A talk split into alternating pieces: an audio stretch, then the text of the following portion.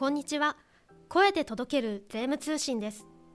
この番組は週刊税務通信を発行している株式会社税務研究会が税制改正の動向1週間分の税務会計ニュースなど旬なトピックスをお伝えしていきます。さて今回は令和4年度税制改正大綱で流れを読むの速報版をお送りいたします。12月10日に公表された令和4年度税制改正大綱をもとに来年度の税制はどのように変わりそうかそしてその影響はどのような業界立場にいる方の実務に関わってくると考えられるのか税理士の村木慎吾先生にお話を伺います。村木先生は平成15年に税理士法人指水に入社後平成17年に税理士登録されました。現デロイトトーマツ税理士法人勤務を経て平成21年に村木税理士事務所を開設。現在は大阪市中央区にオフィスを構え上場企業複数社の監査役なども務められています。税務研究会では週刊税務通信への寄稿やセミナー講師としてご登壇いただいております。それではここから12月24日に収録した内容をお届けいたします。令和4年度税制改正大綱で流れを読む第6回を始めていきたいと思います。解説は税理士の村木慎吾先生。進行役は週刊税務通信編集部の記者が務めさせていただきます。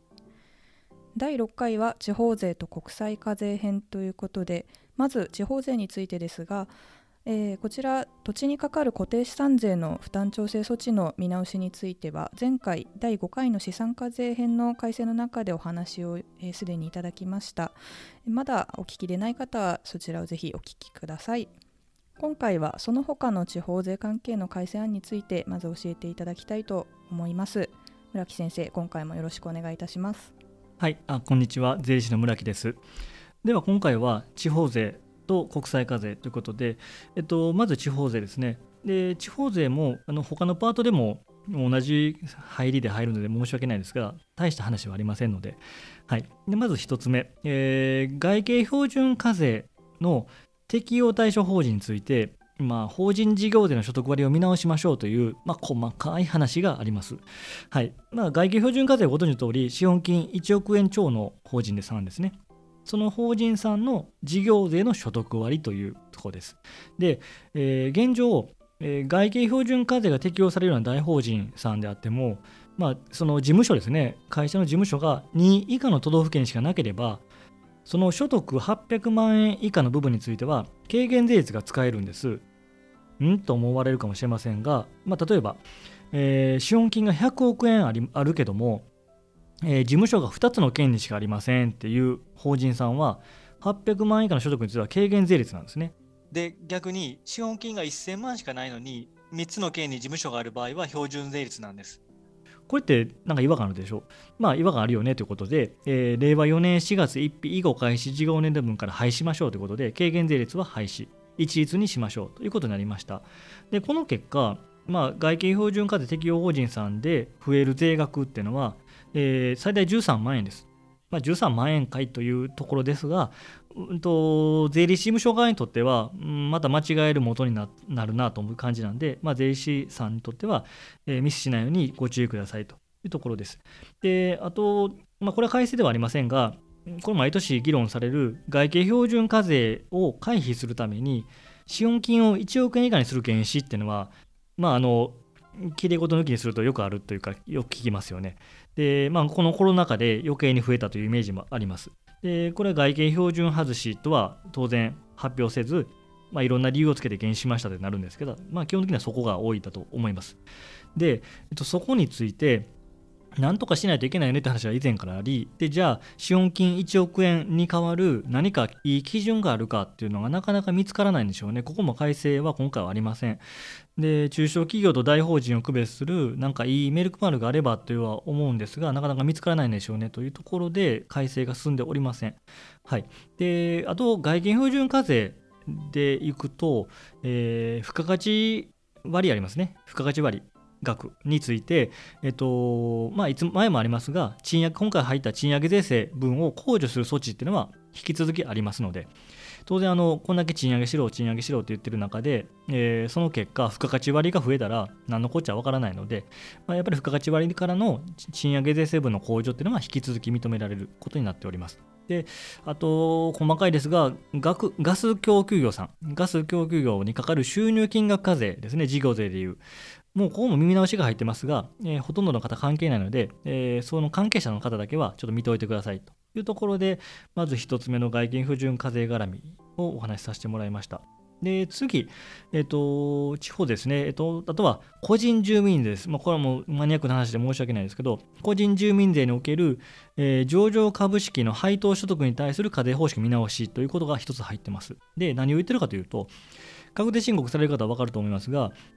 えー、上場株の配当とか、えー、上場株の譲渡所得の課税方式って、所得税と住民税で違う方式を選べますよね。例えば、所得税は総合課税とか申告分離課税、住民税は申告不要みたいな形で別々にできるんですよね。で、これまあ理由としては、基本的に住民税で申告不要するよって時の理由は、基本的に国民健康保険税に影響を及ぼさないためみたいなのが多くて、まあ、税理士事務所の確定申告シーズンは、これは結構き、えー、細かい部分ですけど気になったりするんです。で、めんどくさいなと思いながらやってたんですけれども、今回の改正で、えっ、ー、と、まあ、金融所得課税っていうのは、所得税と個人住民税で一体でやってきたよねと。一体で設計したんだから、してしてきたんだから、まあ、この部分も公平性の観点から一緒にしようよと、計算方法一緒さ一緒にしようということになりました。ありがとうございますということで思ってます。で、まあ、市役所の方が一番喜んでしょうね。もうこれ、住民税だけ申告に来られてもみたいな結構大変そうなので、まあ、市役所の方と税事務所は喜んでるだろうなというような改正内容になります。地方税は、まあ、これぐらいなんですよね。はい。はい、ありがとうございます。えー、続いてそうしましたら国際課税関係について、えー、改正どのようなものがあるか教えていただけるでしょうか。はい、では国際課税の方ですね、国際課税については、あのー OECD のさんの方で、えっと、BEPS っていうプロジェクトが進んでおりまして、えっと、令和3年10月に国際合意ができましたよっていうのが新聞報道で出てたと思います。まあ、内容としては、まあ、超大規模、えー、多国籍企業っていうんですかね、ガーホムとか言われるところに対する、まあ、課税の見直し、つまり PE 課税の見直しですね。PE 課税の見直しと、あとは、えー、グローバルミニマルミニマム課税、まあ、つまり、えー、低税率国へどんどんどんどんこう動いていくので、それを何とかするために最低税率を決めようよって話の導入の2つがありました。で、これ合意ができてやっていきましょうということになってます。で、当然これらに対しては日本の国内法も見直さないといけないので、その見直しは結構大変なものになると思いますが、これは令和5年度以降ということで、えー、先になります。なので、まあ、なのでということはないでしょうが、まあ、こういうことは先延ばしなので、今回の国際課税の改正については、こうインパクトのあるものはございませんので、えーと、こちらも軽くいきます。えー、どういうものがあったかということで、で軽くいくと、一つ目、えー、課題支払い指定者の見直しということで、まあ、これもあのあんまり関係されている方は少ないと思うので、思います。ちょっと簡単に言うと、まあ、外国法人の所得で、日本で課税されている所得、国内減税所得ですね。それについて、えー、現状、課題支払い指定の対象になってなかったんですよ。それを対象にしましょうよという話です。まあ、実務されてない方は何のこっちゃと思いますが、まあ、そういうマイナーチェンジがされてんだなと思ってください。はい。で、2つ目、えー、CFC と言われる、えー、特定外国子会社合算税制の見直しです。これも、えっと、保険会社保険会社をグローバルに展開しているような、えー、持ち株会社とか、そういうところに対する、えー、合算税制の特例を拡充しようよというのが入ってます。まあ、関係する方は見てくださいという話でいいと思います。はい。で、3つ目。えっと、まあ、これ国際課税かどうか微妙ですけど、えっと、いわゆるソフトバンク税制と言われる、子会社株式母価減額特例というのがあります。令和2年度で入ったやつですね。まあ、制度の内容としては、えー、典型例としては、海外子会社を買収して、で、その子会社から親会社に多額の配当をすぐするんですね。配当でバーッと引き上げて、で、買収した子会社株式の時価を引き下げますと。で、受け取った配当は日本の親法人で、ご存知の通り95%の益金不参入、ほぼ課税なし。で、その結果、子会社株式の時価が下落するので、それを株式を売却することによって、譲渡損を出しましょう、出しましょうとか出ますよということになってましたと。これを利用したことを蓋したのがソフトバンク税制ということで令和2年度に入ってます。で具体的にどういう蓋をするかというとその海外子会社の株式の母会すを、えー、越金不算入になった額だけを減額させるとそのことによって打っても譲渡損を発生させないという仕組みにしました。はいまあ、これはあの令和2年に入ったものなんでご存知の通りです。で、この制度について、ただ今の制度というか規定のままだと、本当に租税回避の意図がないような、えー、日本企業の海外活動を阻害してしまうんじゃないかっていうケースがちらほら出てきたんです。まあ、そういう部分について、いや、そんな租税回避目的じゃないんだから、そういうところはちょっと緩和しましょうということで、パッチを当ててくれましたっていうのが改正の内容です。で、内容としては、えっと、まあまあ、あの、細かい話しても仕方ないんですけど、えー、そうですね、えっと、まあ、利益剰余金、えっと、配当することによる課税っていう話が出てくるので、えー、グループ、海外子会社を買った後、支配した後に、子会社で発生した利益剰余金を原資とした部分、配当については、この制度の対象外なんですよね。買った後に発生したもんなんで。で、その特例について、まあ、グループ後に発生した利益剰余金っていうのを、えー、直前事業年度、配当の直前事業年度までの利益上限じゃなくて、配当直前まで、配当直前事業年度終了から実際に配当するときまで発生した利益剰余金もグループ内で発生したものだとみなして計算しましょうよっていう、まあえー、手当をしてくれたっていうのが1つ目。で、もう2つ目は、えっと、まあ、海外子会社の下に海外孫会社がぶら下がったり、ひ孫会社がぶら下がったりしますけど、まあ、その孫から子とか、ひ孫から孫とか、まあ、そういう配当をすることがありますが、まあ、その子会社と孫会社なりひ孫会社がずっとつながってるんであれば、昔から資本関係がつながってて、租税回避とかそういう話じゃないんであれば、まあ、そういう分の配当について、孫から子への配当については、そこは対象外にしましょうという、まあ、規定が設けてくれてます。まあ、このあたりも、基本的には先ほどお話しした、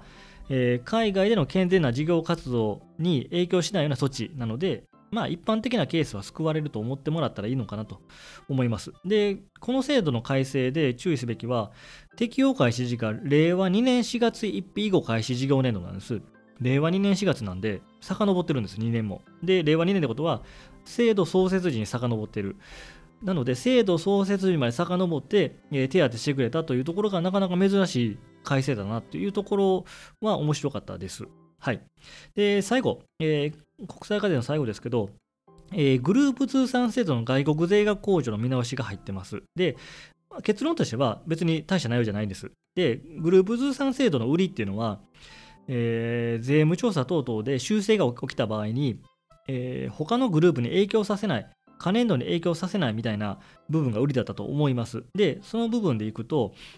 えー、グループ通算制度の外国税額控除で、調査等で、えー、まあ、非が出た場合ですね。その場合は、基本的にその修正対象の事業年度の申告を修正するんじゃないんですよね。遡るんじゃなくて、進行年度の外国税額控除に影響させるというのが原則なんです。先ほどの、えー、趣旨の通りです。で、なので、当初の申告数値は固定しましょうっていうのが生きてるんだというところがあるんですけども、えー、実際の運用上どうなっているかというと、今の規定では、えー、その進行年度にその調整をしてしなさいよという場合であっても、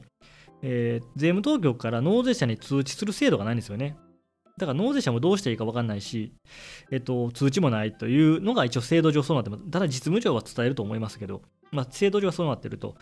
で、なので、えー、進行年度に調整すべきだよということを、まあ、これぐらいの金額をこういう理由でやりなさいということを書いた書面を当局から納税者に説明することにしてくれるよと。まあ、そういう、えー、細かい改正が入ってます。まあ、あの親切心でしょうね。で、ただその代わりといったなんですが、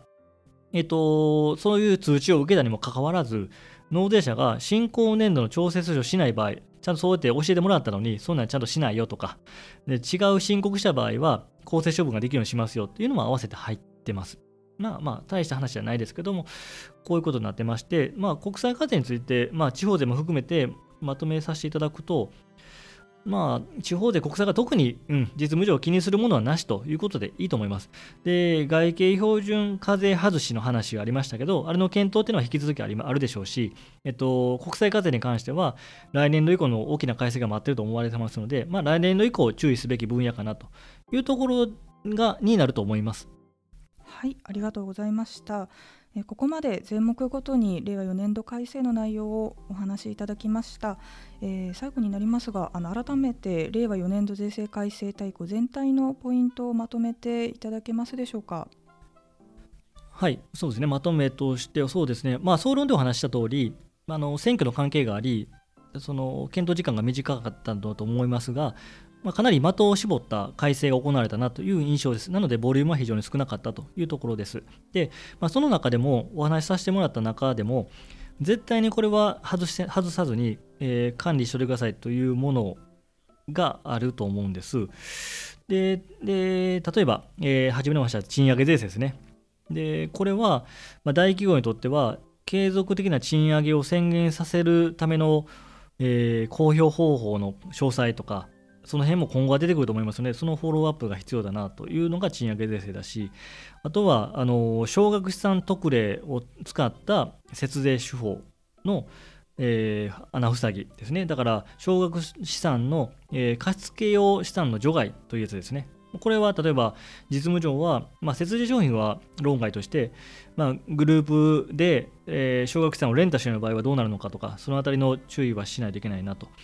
あとはグループ通算制度を検討されている方にとっては投資母価修正の見直しですね。まあ、あくまでこの投資母価修正っていうのは、えー、できる規定ですね。任意のできる規定なんで、じゃあその時の過去の資料が残ってるかとか、計算どうするのかっていうのはちょっと注意を払わないといけないなと思っている部分があります。あとは、えー、源泉徴収ですね。配当に対する源泉徴収見直しありましたね。100%とか33分の1兆とか。で、そのあたりは、まあ、実際どういう配当が源泉徴収なしになるのかという定義のに注意しておかないといけないなと。法人税とリンクするのかなとか、そのあたりが注意が必要かなと。あとは大口株主ですね。上場企業オーナーで3%以上という話がありましたね。あれの配当課税強化部分。まあ、これもあの別途、えー、法人側には1%以上持ってる株主さんへのについては、税務署に報告書を出さないといけなくなったんで、まあ、逃がさないよということだと思うので、これもきっちり申告しないといけないなと。と所得税でいくと、住宅ローン控除の見直しですね。まあ、この辺も、えー、新築に限りますが、えーと、省エネ基準を満たさない住宅ローン控除は将来的になくなるとかいう話もありましたんで、えーと、その辺も注意が必要だなとかいうのと、あとは、えー、財産債務徴収ですね。ここも今後はますます監視の目が厳しくなるので、きっちり提出してしていかないといけないなとあとは、そうですね、電子取引保存が2年延長されたと。これはもう個人的には永久に延長してよと思ってますけど、うん、この辺りは絶対に外してはいけない部分だなと思ってます。はい、ありがとうございます。えそれぞれのあの制度についての詳細のお話は過去の配信会ですで、にご説明いただいておりますのでまだ、え聞いてらっしゃらない方はぜひ、えお聞きください。えー、令和4年度改正については、えー、お話以上となるかと思うんですけれどもあの来年度以降の改正でここは、えー、注目しておきたいというような内容って何かありますか？そうですね。来年度以降でいくと、まあ、あの新聞で出てましたが金融所得課税ですね。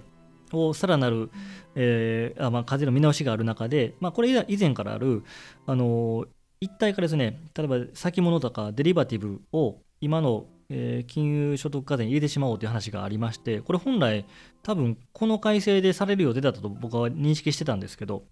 ただ、あの先ほど言った、えー、税率の見直しとか、金融所得課税の見直しに引っ張られて、結局来年以降になっちゃったので、まあ、その一体化っていう部分の金融所得課税の見直しっていうのは注意しておきたいなというのがあるのと、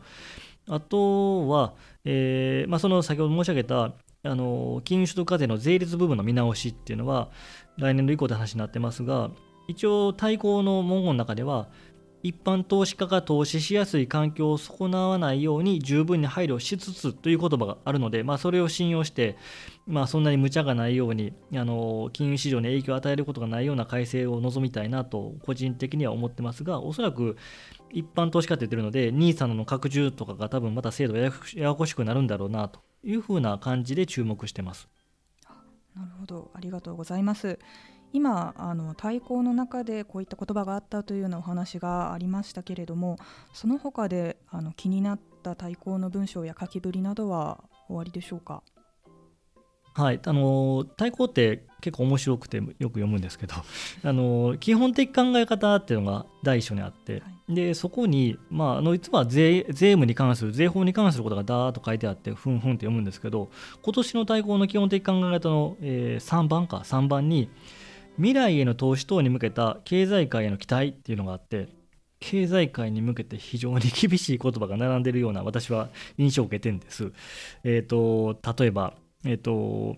企業がイノベーションよりも経費削減や値下げに競争力の源泉を求め続けた結果経済全体としては縮小均衡が生じてしまったとか ですね。まああの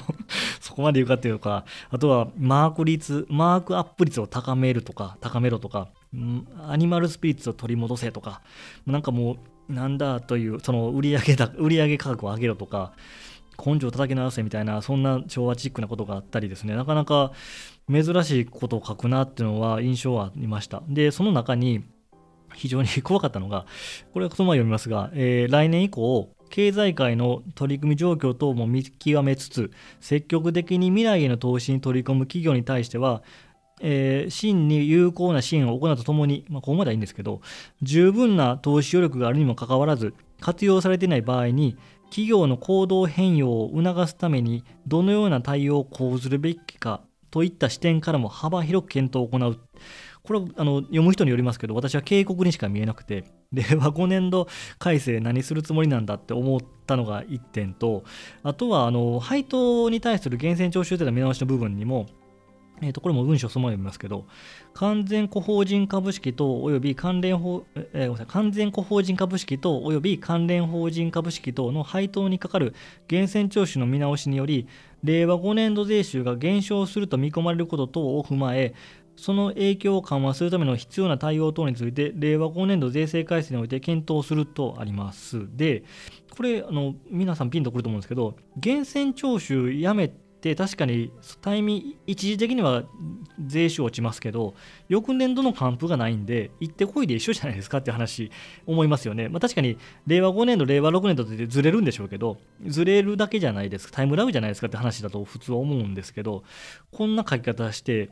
なんか先ほどの言ってたような警告文書というか、私は警告文書と取ったんですけど、と合わせると、まあ、令和5年度何する気だっていうのが非常に、まあ、増税項目がかなり並ぶんだろうなというところは気になりましたね。で、あとはあの国際課税の分野ですね、あのお話ししましたが、えっと、国際的にミニマムタックス、まあ、15%を決めたので、じゃあ現状タックス成分税制って15%どころではないので、じゃあ15%の合わせにかかるのか、そもそもタックスヘイブン税制自体がいるのかとか、その辺の論点は今後、えー活発になっていくと思うので、非常に楽しみにしてます。で、あと、資産税でいくと、相続税、増税一体課税ですね、これもお話した通り、えー基本的考え方には記載がありますが、検討事項に検討事項には記載がないんですよね。さて、どうするのかというお手並み拝見という感じで楽しみにしております。はい、ありがとうございます。えー、太鼓の文章をこう税制のそれぞれの制度の改正項目の内容だけではなくて最初の基本的考え方や最後の検討事項からこう来年度改正以降のなんでしょう傾向というかこうま警告と先生はおっしゃってましたけれども、えどうなっていくのか方向性を少し、え感じ取れたかなと思います。ありがとうございます。えーそうしましたら、あの令和4年度のこの改正大綱で流れを読む本編の方は、えー以上となります。ここまでどうも、えーご解説いただきありがとうございました。はい。えー、とここからはあの今回、えー税制改正大綱公表されましたが村木先生がこの大綱の公表からこの後実際来年の、えー4月に施行されるまでどのようにこう情報をキャッチされていくのかその村木先生の情報収集術や、えー勉強法について少しお話を伺っていきたいなと思います。よろしいでしょうか？はい まあそんな大した話じゃないんですけどあの、まあ、私はっていうところの前提はあのしっかり置いてくださいね私はというところで、まあ、どういうことしてますかっていうのをお話しすると、まあ、まず今回出た対抗ですねをしっかり読んであのいろいろ読む中で疑問点がありますよね、はい。そもそもこれどういう意味だとかわからないとか、まあ、そういうのを洗い出すんですねバーっと。で、えーこれに対して自分なりの過程で回答も作ります。こうじゃないかという。まあ、今お話した内容も含まれてですけど回答を作ります。でで回答もありこれは絶対わからないという部分とじゃあこれはどういう影響があるのかっていう部分も全部洗い出して書き出すんですねで、まあ、そこまでしてるだけでもだいぶ気持ち悪いと思うんですけど、で、その後当然あの、えー、税務通信さん等々の税務雑誌っていうのはこうどんどんフォローアップしてくれるので、まあ、それは当然拾いながら、まあ、そこに回答があれば、あこういうことかって分かっていくんですが、まあ、なかなかそこまででも潰れない、えー、疑問がいろいろあり、で、この後、まあ、もうそれにポロポロ出てますが、えー、各省庁の、えー、改正の解説資料が出てくるんですね。で結構早いタイミングで出してくれるのでこれ非常に、えー、図があり分かりやすいと。だから対抗ってやっぱり字なんでなかなかね分からない分からないですけどこう省庁が出してくれる解説資料ってあの図が多いんで非常に分かりやすいんですよね。だからそれはいつも見てます。で特に、えー、経産省とか中小企業庁っていうのは我々にとって非常に有用な情報が多いのででかつ対抗から読みこれ読み止めないですよね。読み取れない部分っていうのもその資料から見えることがあるのでこれは非常に重要な資料だなと思って見てます。でその後、えー、1月下旬とか2月になると、えー、財務省から法律案が出ますね。